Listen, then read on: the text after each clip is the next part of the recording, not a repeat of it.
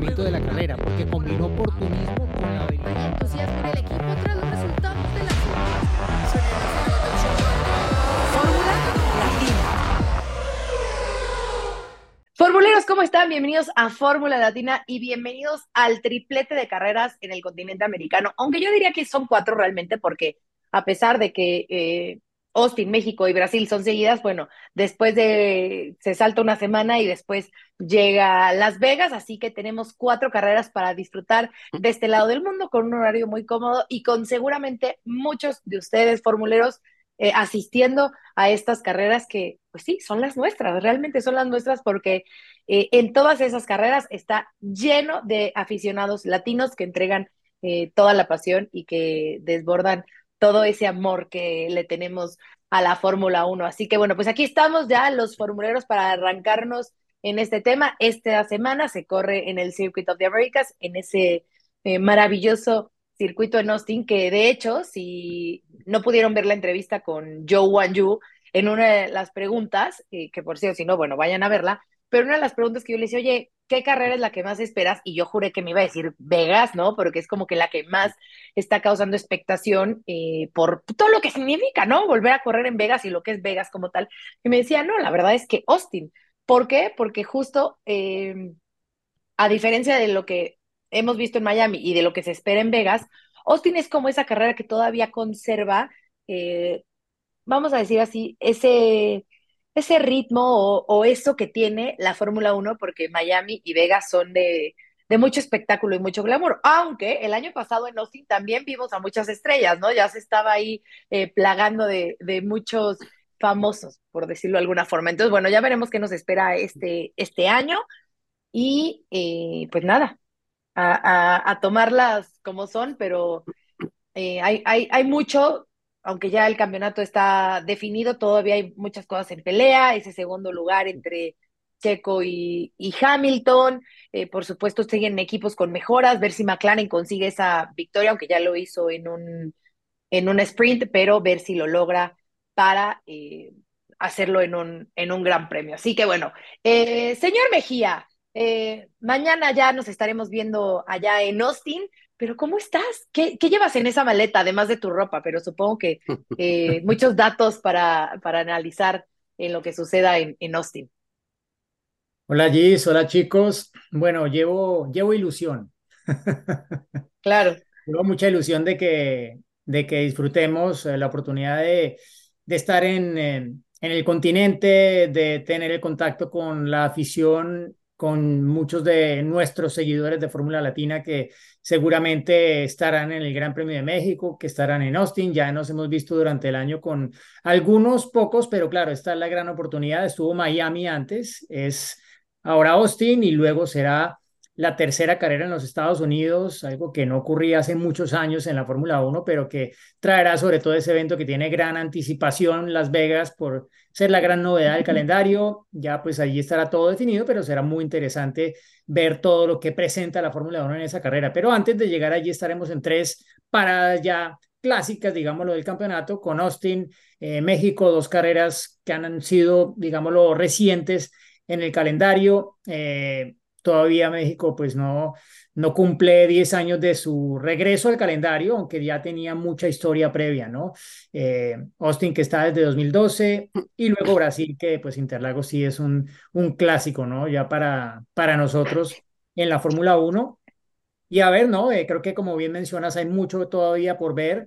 Eh, Obviamente que en lo que más toca a muchos de nuestros seguidores en Fórmula Latina está por ver qué, qué, logra hacer Checo en, en estas tres carreras que yo pienso que van a ser fundamentales para, para sus opciones, obviamente, de, de, cumplir ese objetivo que le ha puesto Red Bull, que seguramente él en alguna medida tiene también de conseguir el segundo lugar en el Campeonato del Mundo de, de pilotos y, bueno, obviamente ver qué acaba pasando con, con su futuro, sabiendo que, que cada vez las cosas han estado un poco más tensas después de esa mala racha de tres carreras que, que, bueno, vio todo tipo de infortunios para Checo, pero que seguramente logrará finalmente colocar el freno a, a esa espiral negativa. Así es, así que todavía hay mucho por ver. Cristian González Rouco, a ver, eh, nuestro, nuestro hombre tradicional, eh, Fórmula Latina. Eh, ¿Te gusta a ti lo que, lo que está sucediendo en Estados Unidos con toda esta, esta eh, farándula? ¿Cómo ves, Austin? ¿Crees que todavía se conserva como con esa esencia eh, natural de, de Fórmula 1 o crees que este año también vamos a ver ahí mucho, mucho show? ¿Cómo andan chicos? Un gusto saludarlos. Eh, a mí siempre me entusiasmó Austin, es un circuito que me gusta mucho, uno de los circuitos que más me gusta, ¿no? De todo el calendario, el dibujo de la pista, lo que significa, eh, y las cosas que pueden pasar ahí, han pasado cosas muy interesantes. el tema de la farándula, y bueno, es un poco de color, ¿no? Que, le suma a, a cada uno de los eventos de la Fórmula 1. No sé si Miami eh, es como que ya se pasa para el otro lado, ¿no? Es como una, abundancia de, todo eso en, en la Fórmula 1, un poco un exceso, ¿no? De figuras que van apareciendo todo el tiempo. Eh, y ahora el agregado de Las Vegas tal vez le pueda quitar un poco también ese lugar. Este, pero bueno, Austin tiene lo suyo, tiene con qué defenderse y, tiene con qué hacer buenos eventos. Yo espero ahí una, buena carrera. Tengo ganas de esta etapa americana, como decías al comienzo, este, que es la, que disfrutamos mucho también en el año, así como todo el calendario, pero donde uno se puede acomodar mejor los horarios, no me coincide con los eventos acá en la Argentina, estoy más cómodo. Tal vez me quieren este, echar de mi casa porque uno está todo el día eh, viendo carreras, ¿no? Desde la mañana a la noche, pero bueno, eh, eh, hubiésemos dedicado a otra cosa y nos dedicamos a esto y, y, lo disfrutamos también. Así que bueno, veremos qué es lo que sucede. Yo con ganas de que llegue este fin de semana y entre los atractivos por ver, porque no me quedo solamente con será una victoria más de Max Verstappen. Bueno, creo que hay otras cosas para mirar. Por ejemplo, la disputa por el segundo puesto de constructores eh, entre Mercedes y Ferrari, ¿no? A ver qué pasa ahí, si puede haber un cambio o no. Es una pelea que hay que mirar, no solamente ver quién, quién gana el Gran Premio, ¿no?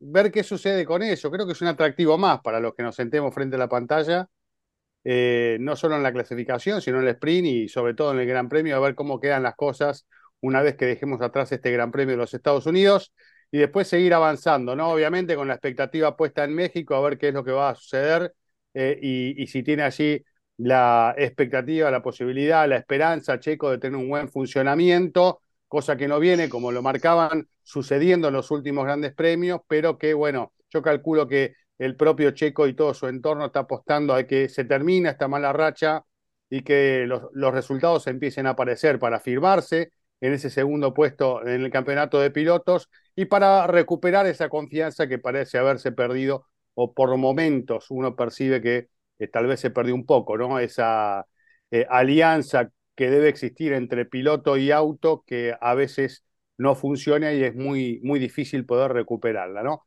Así que bueno, eh, contento por todo lo que viene y porque estemos los cuatro aquí también para hablar de lo, de lo que está pasando en el mundo de la Fórmula 1. Sí, Cris, sí, sí, sí, a ver, totalmente de acuerdo. El punto de Checo tiene que recuperar esa confianza y esa conexión con el auto, sin duda, y estamos muy felices porque estamos los cuatro, hace mucho que no estábamos, pero bueno, claro, lo decíamos, son las carreras de América, tenemos que estar todos, señor Fosaroli. Además, regresa uno de los consentidos de la afición eh, americana, porque sabemos que además le encanta, y digo americana porque de Estados Unidos, ¿eh? porque le encanta esa cultura, y Daniel Richardo regresa al, eh, al Toro Rosso, bueno, al Alfa Tauri, ¿no? Eh, ¿Cómo estás, señor Fosaroli? Hola G, hola Diego, hola Cris, ¿cómo estás? Y bueno, contento de estar nuevamente todos juntos. Me agarran siempre viajando y más con estas carreras me hace extraña como fue lo de Qatar, ¿no? Una carrera aislada ahí eh, en, el, continente asiático y luego volverán a fin de año. Pero bueno, contento también, ¿no? Eh, llega tres carreras consecutivas, una de las más lindas de, de, las tres que hay en la temporada. Siempre me gusta Imola, Mónaco y España, pero esta también se suma y con una preferencia, ¿no? Pues está el Gran Premio de México. Austin, que voy prácticamente desde la inauguración y me ha gustado, he estado un año antes, inclusive cuando estaban este, construyendo el circuito y creo que es uno de los grandes premios más atractivos por lo cerca que está la ciudad, por como bien decía Chris, a mí el circuito me encanta, me parece que ha entregado buenas carreras, es muy lindo, este, esa primera curva también es fascinante y bueno, y toda la afición mexicana, porque era Gran Premio de México antes de que saliera ¿no? en el calendario Gran Premio de México, así que lo voy a disfrutar y veremos qué sucede. Yo, para no puntualizar y, ir a lo mismo que, que acaban de decir los tres, Eh, lo único que espero y de corazón es que Checo pueda revertir este mal momento. Eh, siempre ha sido un piloto que en los peores momentos ha salido adelante, ha salido a recuperarse y creemos y sabemos que tiene el talento como para poder este, salir de, no, sé, no sería feo decir pozo, pero en este sub y baja eh, de resultados, porque salió, volvió a bajar y volvió a subir y bueno, que sea un poco más, este, por lo menos parejo hasta fin de año y sacar todos estos rumores de que este, está en, en, ¿cómo puedo decir? Eh, en dudas. En, en dudas, no en dudas, pero está como en una prueba, ¿no? Si no logra el, el segundo puesto del campeonato, no va a continuar en el equipo. Por fuentes que tenemos, sabemos que tiene un contrato, aunque los contratos sabemos también que, que se pueden romper y se han roto en la Fórmula 1, contratos Claro. importantes como el de Alonso y demás. Pero yo creo que, que va a estar en la senda positiva, con la energía que le entrega el Gran Premio de Casa, el continente americano, así que tratemos de que sea así y lo veremos seguramente reflotar o por lo menos volver a estar allí arriba. Sería una gran alegría en lo personal y que calculo que para ustedes también, este, que logre una victoria y sobre todo no solamente en México, sino en Austin y en Brasil, que haga un triplete ¿eh? de victorias. Claro. Y este, porque además de, de la gran eh, temporada que está haciendo Max, este, y no le saca mérito a lo que es la Fórmula 1, porque lo decía Chris, no solamente el segundo lugar en el campeonato, el tercero, el cuarto, que le gusta la Fórmula 1, no solamente está mirando quién gana, ni quién sale segundo, sino quién sale tercero y dónde están las luchas, y lo ve de otra manera, ¿no? Inclusive disfruta las carreras. Eh, la gane o no la gane Verstappen, se disfrutan las carreras siempre. Así que esperemos que, que vuelva todo un poco a, a que sea más peleado. Me encantó lo de Qatar, sacando, ¿no? Que ya seguramente lo hablaron, eh, de las condiciones que se vivieron, pero lo que hizo McLaren, ¿no? Con Oscar Piastri, y esperemos que se repita. El año pasado la pole creo que la hizo Carlos Sainz, ¿no? Y después tuvo un incidente ahí con George Russell, pero me refiero a que hay posibilidades y esperemos que por lo menos se vuelva a mezclar, siendo inclusive eh, fin de semana consecutivo de carrera sprint, algo también inédito en esta, en este campeonato de Fórmula 1, no lo habíamos vivido antes, y bueno, ahora tenemos, inclusive sale México y después vuelve este Brasil. Son cuatro carreras con tres fines de semana de sprint, que yo creo, ya para ir redondeando, y veo la cara, ya lo estoy mirando, eh, no sé si le gusta tanto que haya en cuatro carreras tres fines de semana de Hmm. sprint a mi amigo Claro. Chris, pero bueno, ahí se está sonriendo, pero Yo resignado Este, ya. Di- disimula, disimula. Oigan, y hablando de todo esto de, de- de lo que significa Estados Unidos, bueno, hoy ya eh, la Fórmula 1 y Alpine hicieron público que hay más inversores en su, en su equipo. ¿Se acuerdan que hace unos mesecillos hablábamos de Ryan Reynolds y de varios eh, actores? Bueno, pues ahora muchos deportistas se han unido. Eh, Patrick Mahomes, que es el quarterback de, de los Chiefs, eh, Travis Kelsey también de los Chiefs, Anthony Joshua, eh, Rory McIlroy, eh, Juan Mata, o sea, hay muchos deportistas que están eh, volteando a ver la Fórmula 1 y con Alpine que les está abriendo esta, estas puertas para, eh, para invertir. Entonces, eh, cada vez, eh, a ver, y se acuerdan que hablábamos justamente el día que hablábamos de Andretti, ¿no? De cómo está creciendo la Fórmula 1, ¿no? Que es, es obvio, todos lo hemos visto, bla, bla, bla. Eh, que hablábamos de que por qué la Fórmula 1 se le está poniendo también más complicada a Andretti, ¿no? Porque sabe del valor que está adquiriendo Fórmula 1, ¿no? Qué tan importante es que estas eh, caras de otros deportes, como lo son la NFL, que es eh, uno de los máximos deportes en, en, en, Estados Unidos, estén, estén volteando a ver a la Fórmula 1 como una oportunidad también de negocio, ¿no? Sí, sin duda. Y obviamente el tema de Andretti va a estar sobre la mesa de nuevo este fin de semana. Bueno, en los últimos días el presidente de la FIA ha dicho que por el hecho de que se venció ese acuerdo al que había llegado Andretti con, con Alpine para ese posible suministro de motores, no quiere decir que, que se va a quedar sin motor si al final logra pasar la barrera más difícil que tiene ahora mismo por delante, que es llegar al acuerdo con el resto de equipos para que en definitiva sí se le abra la puerta de la Fórmula 1 y sobre todo en el acuerdo comercial que es, que es básico, ¿no? Eh, obvio que, que cada vez pues como que toma un poco más de tracción, pero en definitiva hay muchos equipos que, que se resisten completamente a, a esa dilución ¿no? de, de, de los ingresos. Eh, equipos como Williams están completamente a la negativa con esto y hasta James Bowles lo ha puesto sobre la mesa diciendo, mira, es que si me entra menos dinero, yo estoy comprometiendo el bienestar financiero de mi propio equipo y de mi gente, y eso no lo voy a hacer por ningún motivo, ¿no? Y en ese mismo barco se pueden subir otros equipos de dimensiones similares a, a la de Williams, ¿no? Entonces, a ver, a ver cómo logra ojalá avanzar el tema. Creo que para Andretti es fundamental cambiar un poco el tono de conversación, mmm, basados en lo que dijo inicialmente cuando tuvo ese, esa primera mala reacción de la Fórmula 1. Es un hecho que tiene que cambiarlo. Eh, eh, hace pocos días, entiendo, le dieron una condecoración a Stefano Domenicali eh, en los Estados Unidos. Eh, se la entregó Mario Andretti, ni más ni menos. Y en este momento, bueno, todo vale, ¿no? Están tratando de, por todos los medios, abrirse el espacio que, que obviamente en el fondo, pues es un asunto que tiene que ver con, con lo comercial, con muchos millones de dólares y pues tratar de entrar en un club que años atrás mmm, no tenía el valor que tiene hoy día y obviamente pues eh, cuando sube el precio de la acción eh, no es tan fácil entrar. No, yo lo que quiero agregar a todo esto eh, es, varias veces hablamos nosotros de que hoy la, la, torta, digamos, se divide en 10 porciones, ¿no? Y eventualmente si hay que dividirla en una porción más, obviamente genera resistencia, pero ¿cuál es la solución? Agrandar la torta, ¿no? Eventualmente, y ahí es donde entran los intereses de la propia Liberty o de la propia dirigencia de la Fórmula 1 a ver si el negocio también se puede ampliar de manera que todos sigan estando cómodos sin, sin tener ningún reclamo que hacer en este sentido.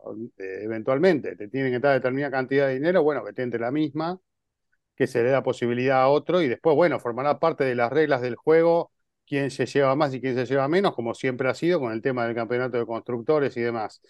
Eh, así que yo creo que es solucionable, pero bueno, eh, hay, que estar abierto a, a, negociar. Yo creo que todos estos comentarios que estamos escuchando justamente forman parte de lo que es una negociación, de presionar, de que no sea tan sencillo, de tratar de que, bueno, uno quede mejor parado ante esta situación y, y bueno, vamos a ver cuál es el resultado final, ¿no? Parece ser que todo el entorno del manejo de la Fórmula 1 está abierto a la incorporación de este nuevo equipo. Eh, pero bueno, eh, la última palabra todavía no está dicha, ¿no? Vamos, vamos a esperarlo. Eh, y es muy interesante lo que vos planteabas, Diego, de lo que puedan llegar a contestar hoy o este fin de semana los protagonistas, porque seguramente van con eso en la cabeza, con algún discurso armado, con su jugada eh, que van a poner de manifiesto y van a tirar sobre la mesa, a ver cómo se mueven los otros jugadores, ¿no?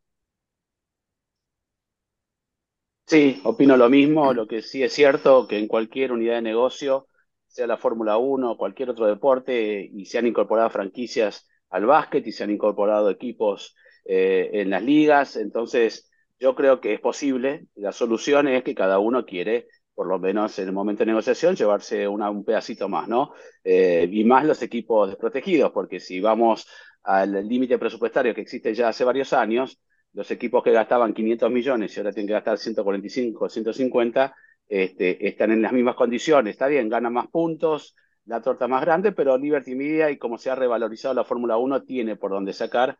Así que yo creo que agrega espectáculo tener un equipo más y sobre todo de un nombre como Andretti, que venga de General Motors o la fábrica que sea, eh, yo creo que lo potencia más y seguramente van a encontrar una solución.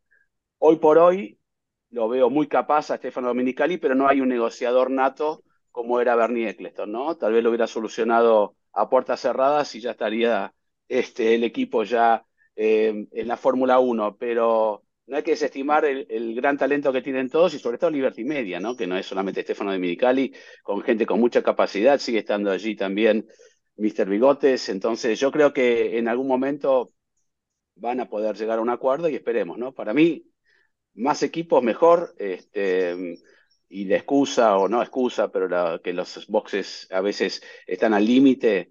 Hemos tenido campeonatos con 26, 28 autos en el pasado, está bien, era otra Fórmula 1, pero yo creo que se puede potenciar y va seguramente a encontrar una solución porque la Fórmula 1 necesita equipos. De hecho, se ha hablado en algún momento que se iba a ir al PIN, ahora reforzado un poco con algunos este, patrocinantes norteamericanos, o el mismo Haas, ¿no? que se dudaba la continuidad y si lo iba a comprar a alguien. Entonces, mejor que se fijen en, en poder agrandar esa torta y que la Fórmula 1 inclusive sea aún más productiva de lo que es hoy.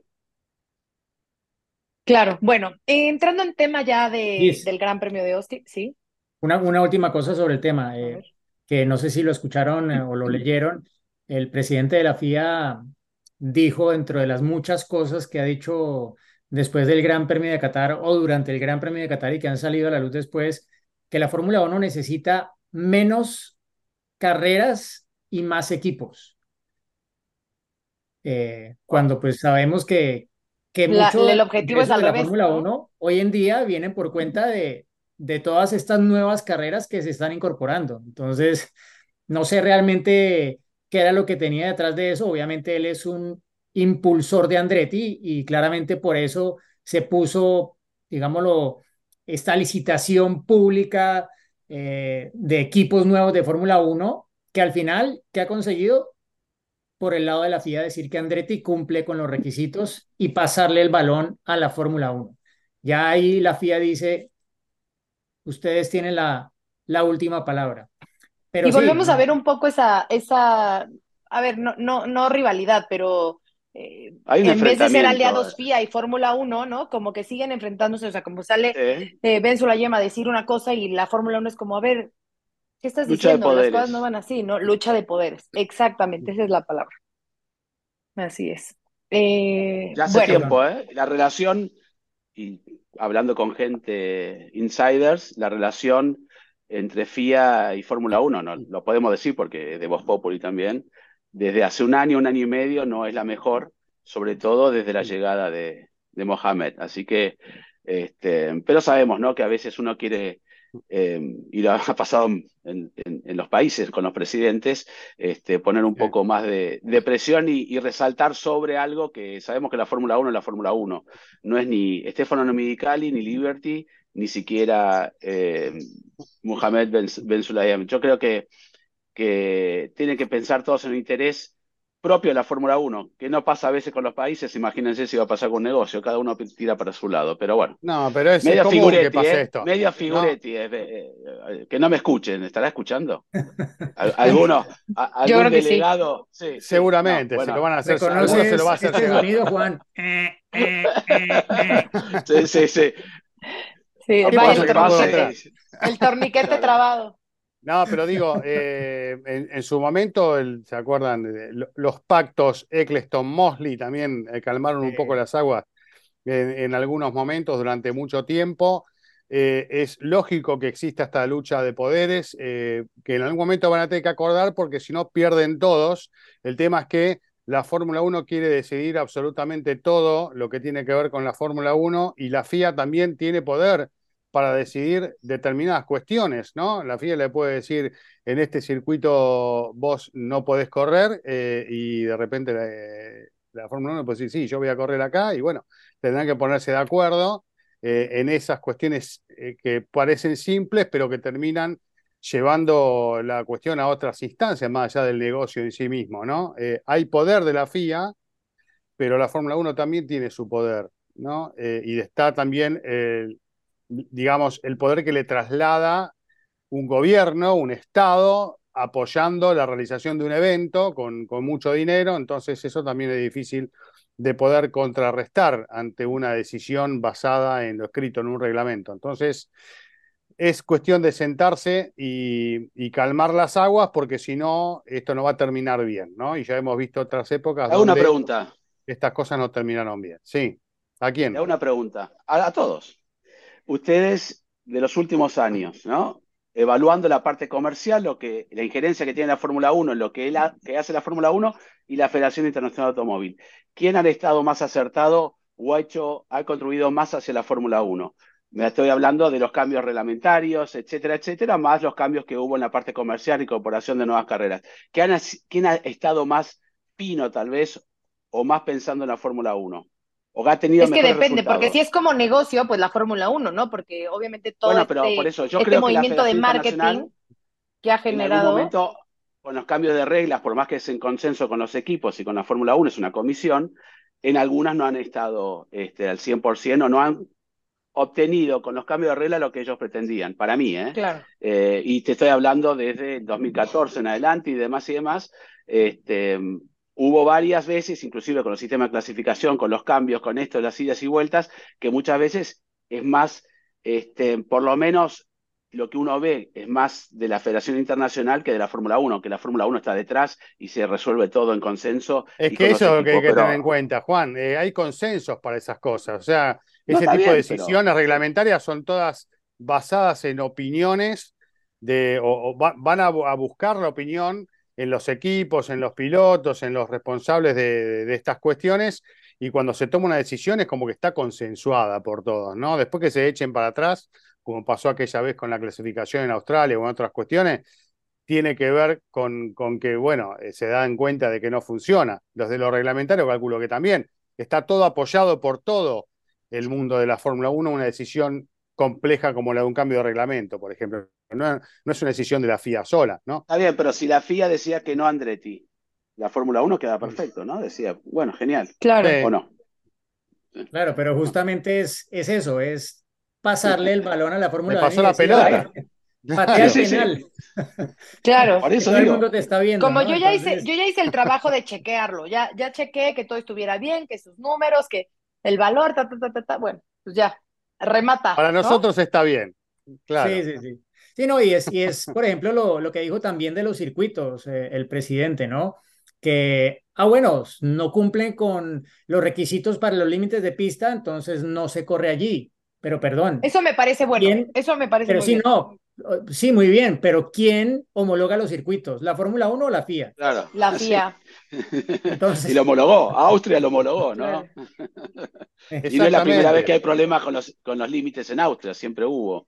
Este año Sí. se acentuó más, pero hubo en el pasado, entonces es, es raro. Por eso digo, hay una lucha de poderes allí que se está visualizando desde que Ben Sulayem, ¿se acuerdan? Dijo que el valor de la Fórmula 1, etcétera, y, y rayaron, dijeron que él no Yo no me podía decir cuánto valía la Fórmula 1, que no era un, eh, por lo menos un rubro que, le competía a la FIA, ¿no? Que eso era una parte comercial y que no tenía que estar hablando. Y de, a partir de allí creo que se rompió un poco este, en varias situaciones la relación, porque ya va más allá, ¿no? De, de, de si uno menciona la parte comercial y el dinero, vayamos a lo principal. Cuando Eccleston firmó por 100 años con la FIA, con, con Max Mosley, ya ahí hay algo, creo que fue un contrato que no existe en la historia de ninguna empresa o yo soy presidente y digo voy a hacer un contrato para gobernar durante 100 años o voy a tener insufructo de esto durante 100 años. Es, eso es bastante sospechoso también, no sospechoso, pero digo,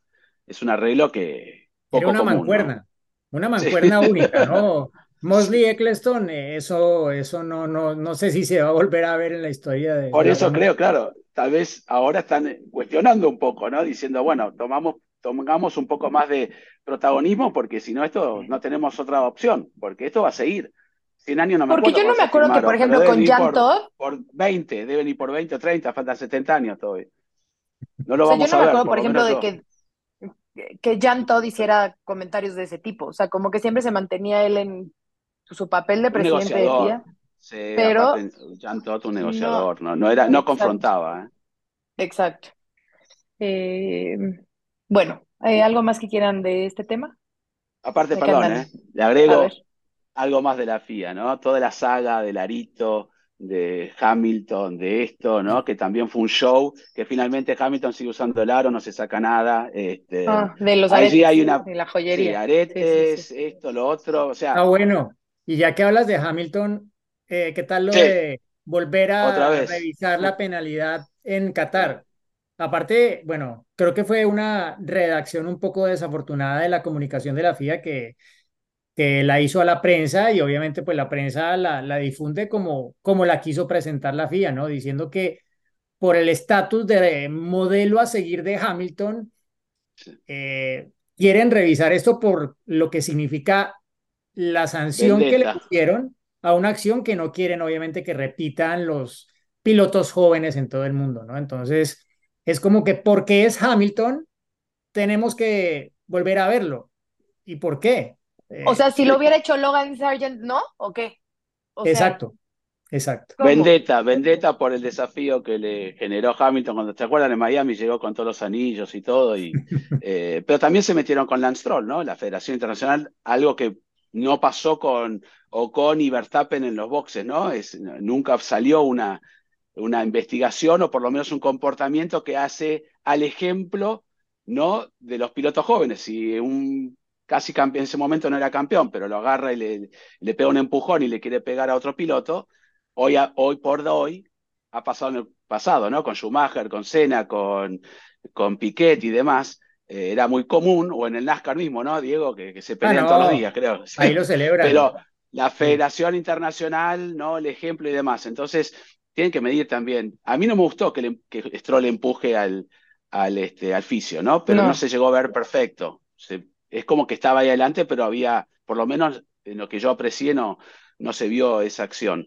Está bien que por lo menos eh, se investigue o por lo menos que digan, mira, hemos visto que hiciste esto, eh, la próxima vez cuídate, porque es un ejemplo, todo es un ejemplo, en definitiva. Una Claro. maniobra eh, agresiva o inapropiada es un ejemplo para las jóvenes que están corriendo en karting. Entonces, se fueron un poco por demás con Hamilton cruzando la pista, que es un ejemplo que, no sé, me parece a mí, ¿eh? Yo lo tomaría Sí, un poco más, no por defender a Hamilton, ¿eh? Podría haber sido cualquier otro piloto que me parece que tiene, obviamente, es algo que no se tiene que hacer y los pilotos lo saben, pero bueno, tampoco de pero ahí cuando- a, también puede de ser. ahí a, de ahí a buscar reabrir el caso y ver si hay una penalización más severa y no sé qué, le suspendan a un año. O sea, es una payasada. Sí, no, no, no. No, eso es una estupidez. Este, ahora también puede ser que, bueno, como sancionamos, viste, que digan, como sancionamos esto, bueno, también tenés que sancionar lo otro, porque eso pasa también en la Fórmula 1.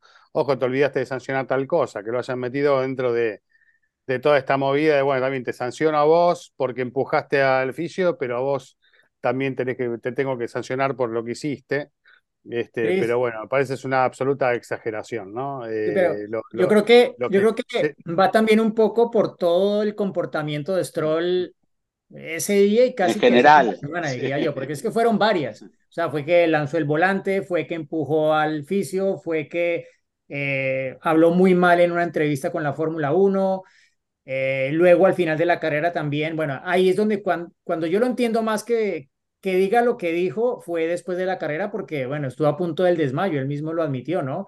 Mm. Eh, y después de recuperarse, viendo cómo se bajó del coche, fue a enfrentar a los medios, ¿no? Es como, y fue de los primeros pilotos en hacerlo. Entonces se entiende que diga algunas cosas porque está molesto, porque le colocaron varias sanciones por límites de pista cuando él estaba apenas tratando de sobrevivir a la carrera, ¿no? Eh, Claro. es como, bueno, es una situación extrema y ahí sí lo entiendo, pero el resto de su comportamiento pienso que sí ameritaba al menos como un llamado de atención por esto que mencionaban ustedes de, del ejemplo, ¿no? Y en el caso de Hamilton, no, o sea, no creo que vayan a darle una sanción más grande o así, es como más la forma de la FIA de, de Claro. como poner el tema, el mensaje y decir, mira, ojo porque eh, es que esto no, esto no se puede hacer y hay que enfatizar que no se puede hacer. Eh, pero bueno, eh, como lo decía, una redacción, un poco, una forma de presentarlo me parece a mí un poco desafortunada. O sea, yo entiendo que es el organismo y que todos eh, tienen que estar de acuerdo a lo que dice la Federación Internacional del Automó- el Automóvil. Eso me queda clarísimo. Y exacto, como dices, es su función, pero la forma en que lo hacen. No sé, es como ese, ese, ese acto desesperado por tratar de controlar. No es como Sí, no sé, lo que pasa es que hay que ser firme, ¿viste? Porque acá si no te pasan por Por arriba, eso. acá te vienen a hacer un reclamo con 20 abogados y, y te hacen un desastre. Vos tenés que tener las, las reglas claras y, y- ser firme en la toma de decisiones. Y te digo, eh, hoy estamos en unos tiempos en donde también es más común desafiar a la autoridad por todos lados, ¿viste? Eh, y hay veces en los que es- está bien porque uno tiene que generar un cambio en cierto aspecto, pero hay veces en donde esto ya se pasa para otro lado. Eh, el tema del piercing de, de- de Hamilton, si está escrito que no se puede utilizar, no se puede utilizar y punto, porque por ahí muchos se lo hubiesen querido poner y no se lo ponen porque el reglamento dice que no se puede utilizar. Si no, siéntense eh, con la Fórmula 1, escriban esa norma de nuevo, que habiliten a todos a usar piercing, usen lo que quieran y que todo el mundo vaya con lo que quiere a correr. ¿no? Habilítenlo, escríbanlo. Bueno, a partir de este momento todos pueden ponerse aros y cosas en la nariz y hagan lo que quieran eh, para correr. O sea, si hay una norma escrita y dice eh, eh, explícitamente que eso no se puede utilizar y yo lo voy a utilizar porque, porque tengo campeonatos y hago lo que se me antoja, no está bien. lo hago así, lo digo burdamente porque para que quede claro. No, no se lo podía sacar, se tenía que operar para sacarlo y no, y no incide en nada. Bueno, pero hay excepciones. Hay excepciones. yo creo que hay excepciones. No porque, yo no creo que sea porque sea siete campeonatos. Yo creo que a veces se exagera en, aplicar una regla que no, lo dijo inclusive eh, Román Grosjean, que ya no estaba compitiendo, dice, yo no, el anillo de casado no me lo saco. Eh, me comprometí, no me lo saco para ni bañarme, y si me, me quemé las manos, y el único lugar donde no tuve quemado fue el anillo de casamiento. Él lo mostró, está bien. y, no, se quemó. Entonces, hay una regla que se puede, se puede con médicos o presentando, miren, si usted tiene un accidente, un arito mini en la nariz, no va a morir por eso. Entonces, tiene que haber un poquito de, de, un margen criterioso para poder. Está bien, pero escríbanlo. Pero por eso digo, casos seguramente algo, estudiarán, se analizarán, algo se habrá, genera una polémica con, con eso. Pero algo habrá pasado porque no se lo sacó. Entonces, seguramente se habrá hecho un anexo, no sé, creo yo, porque si no tendría que estar ya este, sancionado, porque él mismo explicó con, que no se le tenía que operar porque lo tiene ahí desde hace 200 años y no se lo puede estar sacando y poniendo, que sabemos que, no sé cómo será, no, no soy médico, pero me refiero a que, bueno, hay situaciones que exceden un poco lo de los límites de pista, ¿no? Para no hablar todo el tiempo, pero la, culpa ahí no la tiene ni la Fórmula 1 ni nadie, la tiene eh, la FIA, eh, lamentablemente. Son ellos que deciden pintar un piano, porque Checo dijo, era imposible verlo, este, los autos son muy bajos, tendrían que haber encontrado otra solución, está bien, no había tiempo, pero no sé, se trató de encontrar la mejor, pero que sea más permisivo, porque eran, eran milímetros, ¿no? No estaban ganando ni siquiera tiempo, ni estaban dañando el neumático, porque pudo terminar la carrera, ningún neumático comprometió su vida útil, pero no metan tres sanciones, tres, eh, tres sanciones a un piloto que que él mismo reconoció que no lo podía, no lo podía, eh, era mínima la diferencia, ¿no? Yo creo que ahí eso está mal. Tiene, que, tiene que ser un poco más flexible la Federación Internacional. Está bien, hubo muchos que no se fueron, sabemos que no se fueron. Tal vez era milimétrico, ¿no? Lo de Verstappen en clasificación. No sé si tiene que, ser flexible o todo lo contrario. Vos tenés que decir, con un... decir claro, de lo que se dice ahora. Eh, en este circuito, con estas condiciones, no se puede correr, señores. Listo. Así no se puede correr. Pero no o sea, lo que no puedes estar jugando es irte de un lado e irte del otro. No lo habilites. No, no, no habilites el circuito si no está bien. Si yo, todo el mundo sabe cómo tiene que ser un circuito. ¿No? Todo el mundo sabe cuáles son las limitaciones, cómo tienen que ser las curvas, o lo estamos descubriendo ahora. Todo el mundo sabe. Entonces, bueno, señores, este circuito, a ver, lo voy a revisar. No, no se puede correr acá. Pero llega a Qatar con miles y millones de, dólares. Y ah, bueno. ¿qué? Bueno, ¿no? Entonces, ¿qué hacemos? Claro, pues es que entonces ahí es donde entra la coherencia de la regla, que es lo que no encontramos aquí. Pero si están miles de millones, ah, cámbienlo de acuerdo a la normativa de la Fórmula 1. Y si quieren que corran moto, bueno, corran moto, no corran la Fórmula 1. Hagan otro, si tienen tanto dinero, hagan otro circuito para Fórmula 1 y ya.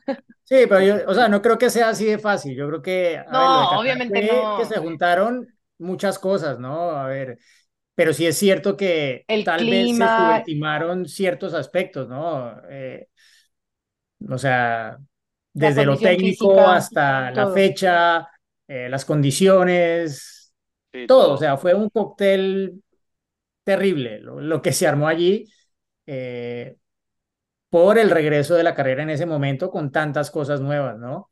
Pero claro, cuando hay tantas cosas nuevas, pues debería existir un procedimiento diferente a cuando es una carrera que ya está, digámoslo, con su lugar en el calendario, que no se mueve mucho de fecha, que el circuito no ha tenido grandes modificaciones, pero cuando hay tantas, pues sí creo que debería haber otro tipo de, de procedimientos para que la Fórmula 1 al final no se encuentre con, con todas estas sorpresas, ¿no? Cada fin de semana que la Fórmula 1 tiene que ver mucha comunicación de la FIA y está recibiendo permanentemente informaciones, la FIA, el documento tal, el anexo tal, el cambio a las notas del director de carrera, la sanción del límite de pista, las vueltas borradas, o sea, eso ya, ya se vuelve una cosa que, que desvirtúa mucho el espectáculo, me, me parece a mí, ¿no? Más cuando haces una entrevista en directo para todo el mundo y estás hablando y el resultado cambia en ese momento porque acaban de imponer una sanción a un piloto, ¿no? Eso, eso no debería ser en, en la Fórmula 1. O no se bajen de los autos todavía porque tal vez Sí, pasan esperen. a la siguiente fase. Sí, esperen. Claro. Sí, sí. No suban al podio, van- eh, aguanten 20 minutos más. No, Espera, bueno, espera, que bueno. estamos revisando la vuelta Sí, de, sí, sí. de Bueno, Verstappen. en Estados Unidos pasó, ¿no? ¿Se acuerdan cuando Mateo Bonciani lo tuvo que sacar a, Bueno, a Max una de fue, tres ¿no? veces que han bajado a Claro. Verstappen del y lo podio. cambió? Sí, sí. Sí, sí, México. sí. Pero bueno, esperemos que en Bueno, en no se México repita, ¿no? hemos celebrado podios después. Sí, ¿Se con? Richard. Creo que fue Daniel Sí, sí. el que subió al podio Sí, cinco horas después Sí, y, o sea, Sí, sí, sí. sí, sí, sí. Era de noche ya cuando fue al podio, sí. Hacer Bien. la entre- Sí, Horner habló de noche directamente. Sí, sí. Bueno, otro tema que, que también va a ser importante este fin de semana es el tema de los neumáticos, un asfalto abrasivo, ¿no? Eh, pero también eh, la configuración de la pista, ¿no? Con ese sector uno con las S, eh, que afecta también, sobre todo el último sector, mucho la parte trasera.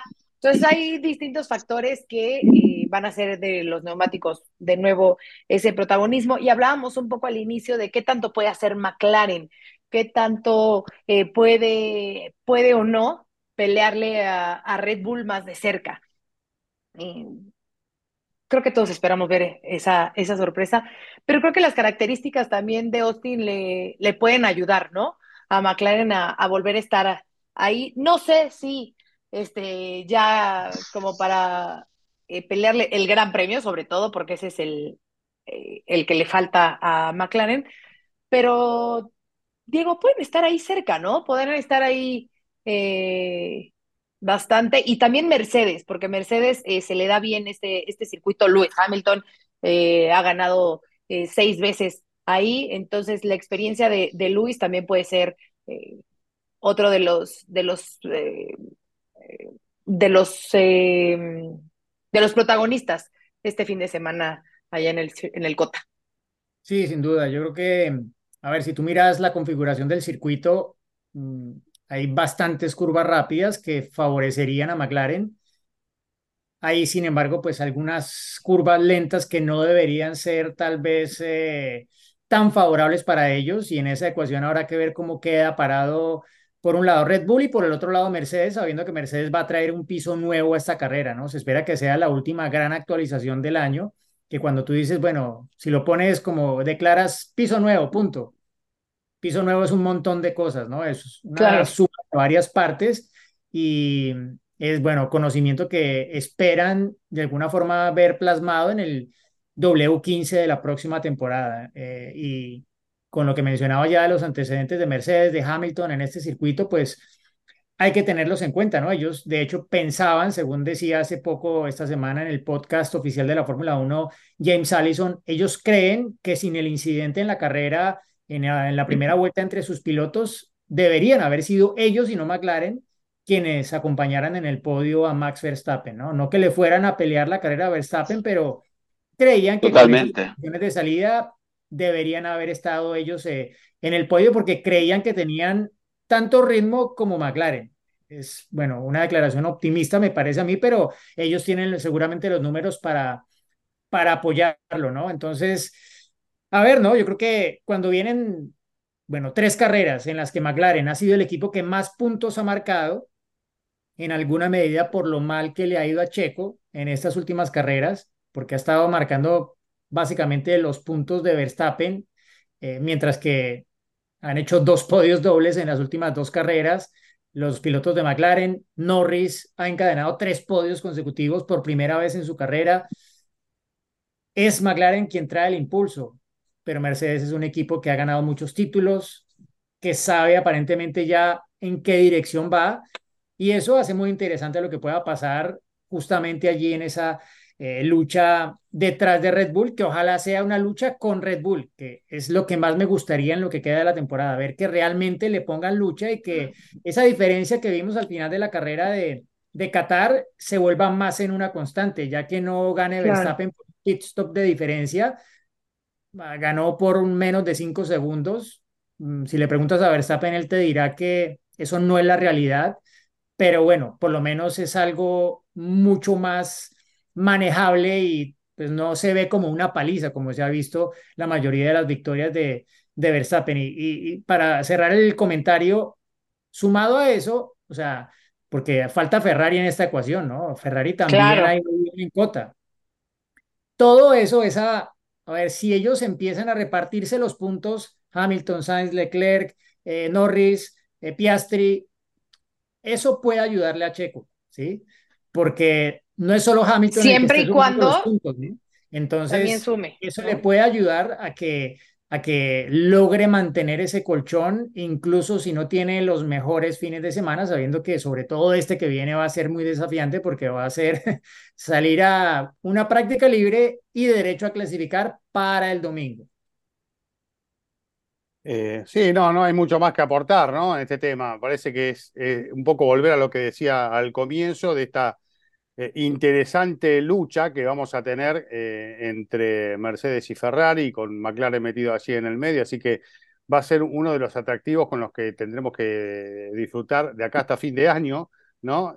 sacando ya el tema resuelto de, de los campeonatos. Y para Checo, como decíamos, agregar que claramente eh, no solo tiene que, sentirse mejor con el coche y todo tiene que tratar de, encaminarse como se vio a comienzo de la temporada, sino que eh, para salir airoso de esta situación que planteaba Diego, tendrá que mejorar claramente en la clasificación, ¿no? Eh, la, clasificación puede permitirle a Checo salir de ese lío, de, de, este grupo que se va a estar midiendo permanentemente a ver quién se mete en el podio y cómo se definen sus cuestiones, ¿no? Una clasificación de Checo eh, fuera del top 5, top 6, obviamente que lo mete en, una situación incómoda eh, si es que no, no logra un auto contundente para ir avanzando. Pero creo que Austin es un circuito que para Red Bull puede ser este, muy beneficioso y que lo pueden demostrar con facilidad porque hay lugares de sobrepaso claros, varios sectores, eh, hay lugares donde se destaca claramente el Red Bull de acuerdo a la aerodinámica, lo que viene demostrando en esta temporada, así que creo que es un circuito donde puede andar realmente muy bien.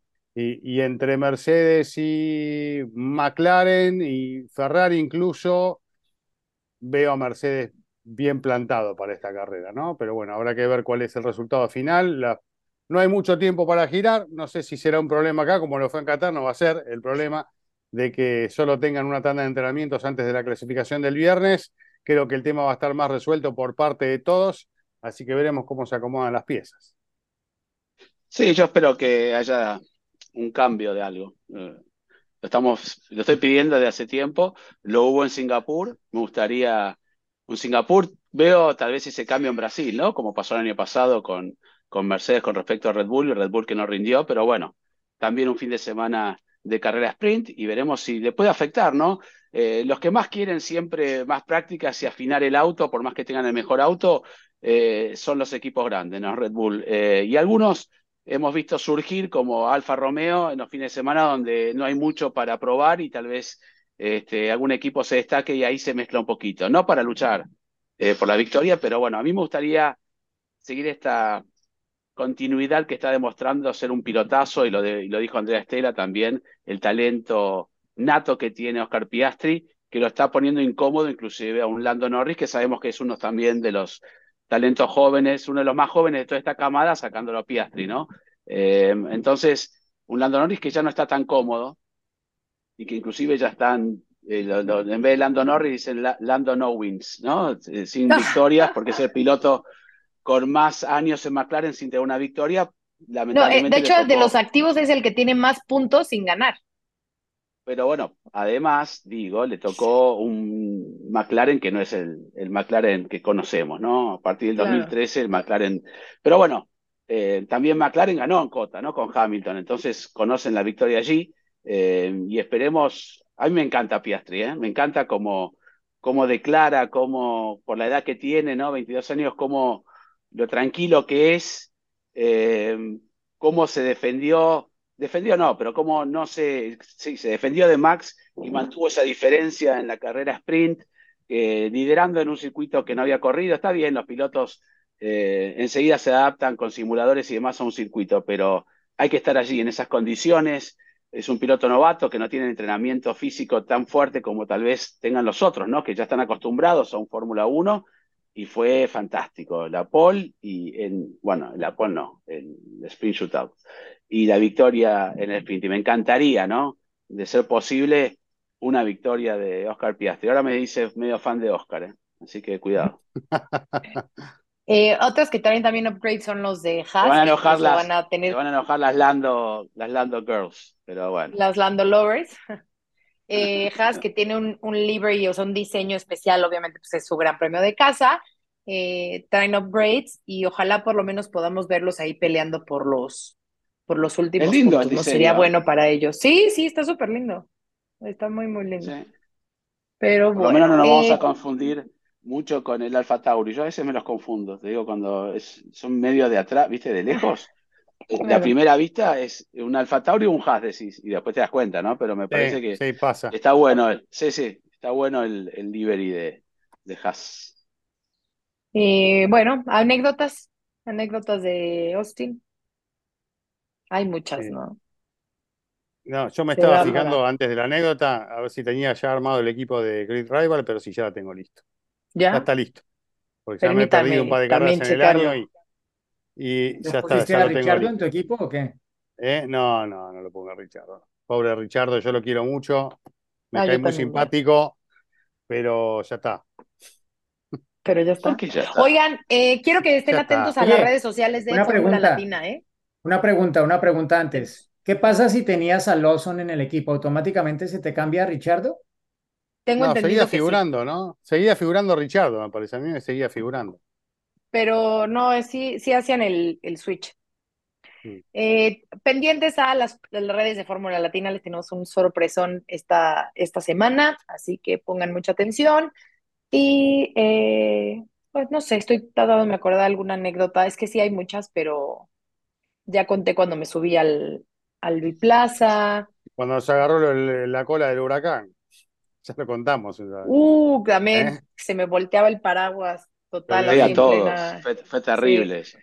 Sí, sí. eh, Lo A divertido me, Lo de fue se me volaron las también. chapas. A mí. Sí, ahí, Claro, ahí de fue. ahí, De- de ahí Ahí fue, fue, de ahí sí. fue. Ten- Tenía más Sí, pelo sí, que sí. yo y después de esa tormenta, increíble. No las encontraste más, ¿no? Claro, Era claro. culpable. ¿Qué pasó? Eh, ¿se acuerdan cuando se subió? Bueno, se subió, no, se vistieron Carlos Sainz, padre, y Jos Verstappen con, con los monos de, de los hijos, porque De los también hijos. había tanta lluvia y hacían Sí, sí, carritos sí, y los mecánicos. Eso fue divertido, estar ahí en, en esa situación. Y bueno, la lluvia fue increíble. Y una semana después se inundó totalmente el circuito. El túnel Sí, quedó claro. anegado, se destruyó prácticamente. Y la anécdota más linda que tengo yo de, de Cota es que saliendo de la sala de prensa hace cinco metros y podés estar comiendo todos los mediodías y a la noche comida americana y rica. Y ahí me he encontrado con, con todos, ¿eh? Hasta Mejía que come medio healthy, ¿viste? Medio, medio sano, estaba ahí con la, con la No, hamburguesa. ¿Eh? Mejía cuando tiene la oportunidad, Con la bandeja bien ¿Acordás, cargada.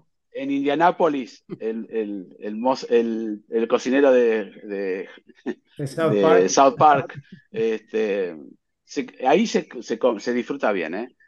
Es Sí. más que anécdota, es un circuito que está todo bien pensado. sí. El TV Compound está cerca, el corralito está en el medio del TV Compound a unos metros, en la sala de pran- prensa salís, está el comedor, los boxes, la verdad que uno... Y hay han- espacio, bendito espacio, sí. ¿no? Porque en otros Sí, te sientes hay que estás espacio. así, hay La espacio, sala el de paddock es prensa muy enorme, grande. las Sí. cabinas al lado de la sala de prensa, o sea, creo que conceptualmente y para caminar menos es el mejor circuito lejos, ¿eh? Para mí, ¿eh? Ojo. Este, Sí. Eh, los que tengan la oportunidad, los que vayan a Austin y que tengan la oportunidad de subir a la torre, háganlo porque de verdad vale la pena ver desde ahí toda la pista. Ese, es impresionante cómo se ve desde Hay que la pagar, torre. tienen que Como pagar. la- no, o como 10 nosotros dólares, no. una cosa así. Sí, pero nosotros pues Bueno, tenemos el cuando yo pase, me pero... subí apenas No, pero eh, dicen que van de parte de Giselle y no hay problema. claro, eso, digan que no. van de mi parte y que Giselle, le prese- que, que Giselle cuando esté ahí abajo avise en, en Fórmula Claro. Latina en las redes y le va prestando el pase a cada uno. Ya está, listo, Claro, ya, claro, claro, claro, claro. Para que luego yo entre y me hagan. Te, Claro. te, te, te, Detenida. ¿no? Claro.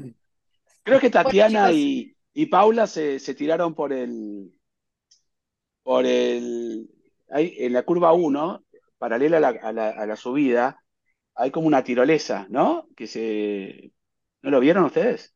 Ese No. es en Miami, Llevaron a ¿no? Sol. No, no. En, en- ¿En Austin también?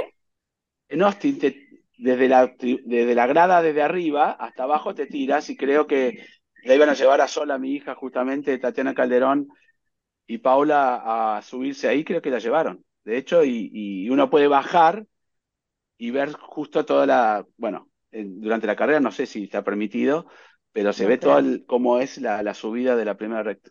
Sí. Así que Sí, pueden sí, hacer eso es- también, además de Bueno, pues subirse al- a la A la torre. torre. Aparte que Muy bien. todos los cambios de, de elevación que tiene el circuito, la, bueno, la gran mayoría son artificiales, ¿no? Artificiales, claro. esa, Mm. esa parte de, del circuito que me acuerdo cuando estaban presentando el proyecto y todo, que era como una mezcla de los circuitos clásicos de, de la Fórmula 1, ¿no?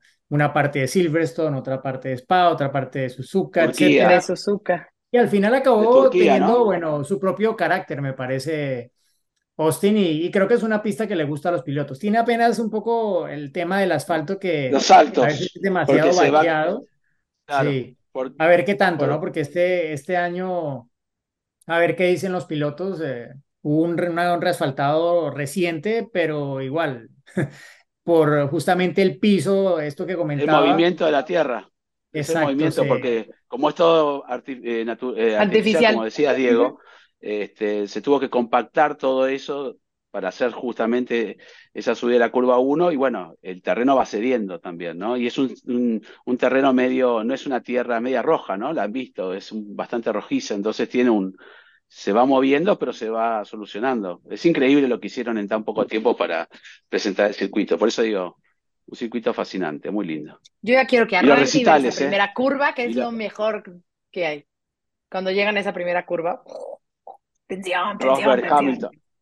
Rosberg Hamilton. Uh, uh. Oh, lindo. un Bueno. gorrazo. Russell Sainz, ¿no? También. Uf, Agresivo. está- es- Russell es agresivo. Siento que ¿eh? Russell anda, sí, siento que anda como que muy, que cumple 100, sus 100 carreras, de hecho, este fin de semana, entonces anda como que Él y Lando, medio ¿no? explosivo. Sí. Se está Bueno. poniendo, como decía uno, no te pongas nervioso. No. Chicos, nos vemos en Cota en unos días. Keris, te vamos a extrañar, pero ya sabes que siempre nos hacemos tu foto y algún formulario se encarga de la edición. Este, pero bueno, Yo voy a tratar de buscar, puedo buscar, ¿Qué? de aquí te vamos a hablar chiste, no te enojes. eh. Voy a buscar a ver si no encuentro el pelo de Chris que perdió ahí. en Cota. Ah, bueno, fíjate que debe estar contra, contra algún alambrado pegado. El peluquín. Así el peluquín. Yo no lo dije, así que me, me sumé. Tráeme algo. Bueno, ya Una que, gorra, gorra sí. para que ya disimule. que me cargas, me traes una gorrita del Gran Premio y listo, Una ahí eh, te queda Claro. solucionado. ¿De Gran ¿Eh? Premio o de algún piloto? Firmada. No, prefiero, prefiero la del Gran Premio. De Gran Premio. Vale. Hay que ser, sí, hay que ser neutral. Sí, Claro. sí, exactamente. Bueno, Bueno, eh, chicos. Chicos, un placer. Nos vemos la próxima. de, de esta carrera es el sonido de los coches allí. ¡Niau! Ah, ¿te acordás? ¡Niau, el- que le, puso Ah, el sí. audio. Y lo detectaron, después apareció en, en video, ¿no? Estuvo bien eso. Ay. Estuvo bien. Bueno, Yo tengo una, una sobrina que es Anécdota. este, súper Bueno. fanática de Taylor Swift. nunca termina eso. Ajá. Ah, Bueno, y se acuerdan ¿Va que estuvo ahí una vez. Ah, No, ¿se acuerdan que estuvo.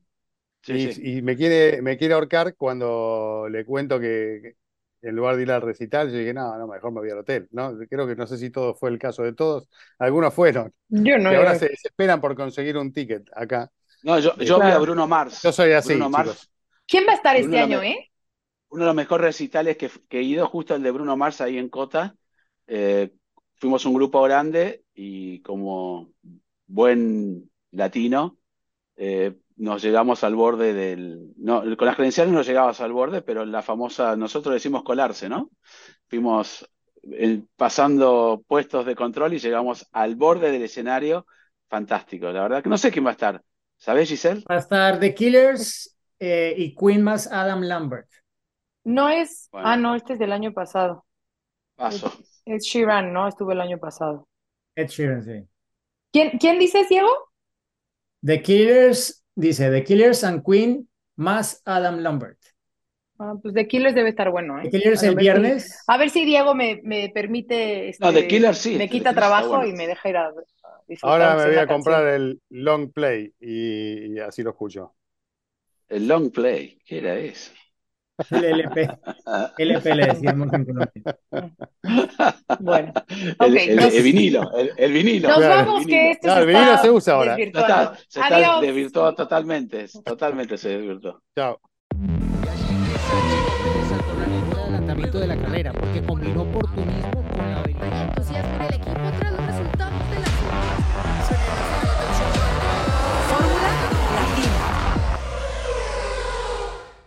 Política y otros datos. Segunda temporada. desaceleración del crecimiento. Tripular la nave del INE. Proceso electoral 2024. Política y otros datos. Escucha un episodio nuevo cada jueves en tu plataforma de podcast preferida. Un podcast de expansión. It is Ryan here, and I have a question for you. What do you do when you win? Like, are you a fist pumper? A woohooer, a hand clapper, a high fiver. I kind of like the high five, but if you want to hone in on those winning moves, check out Chumba Casino. At chumbacasino.com, choose from hundreds of social casino style games for your chance to redeem serious cash prizes. There are new game releases weekly, plus free daily bonuses. So don't wait. Start having the most fun ever at chumbacasino.com. No purchase necessary. Group. Void were prohibited by law. See terms and conditions. 18 plus.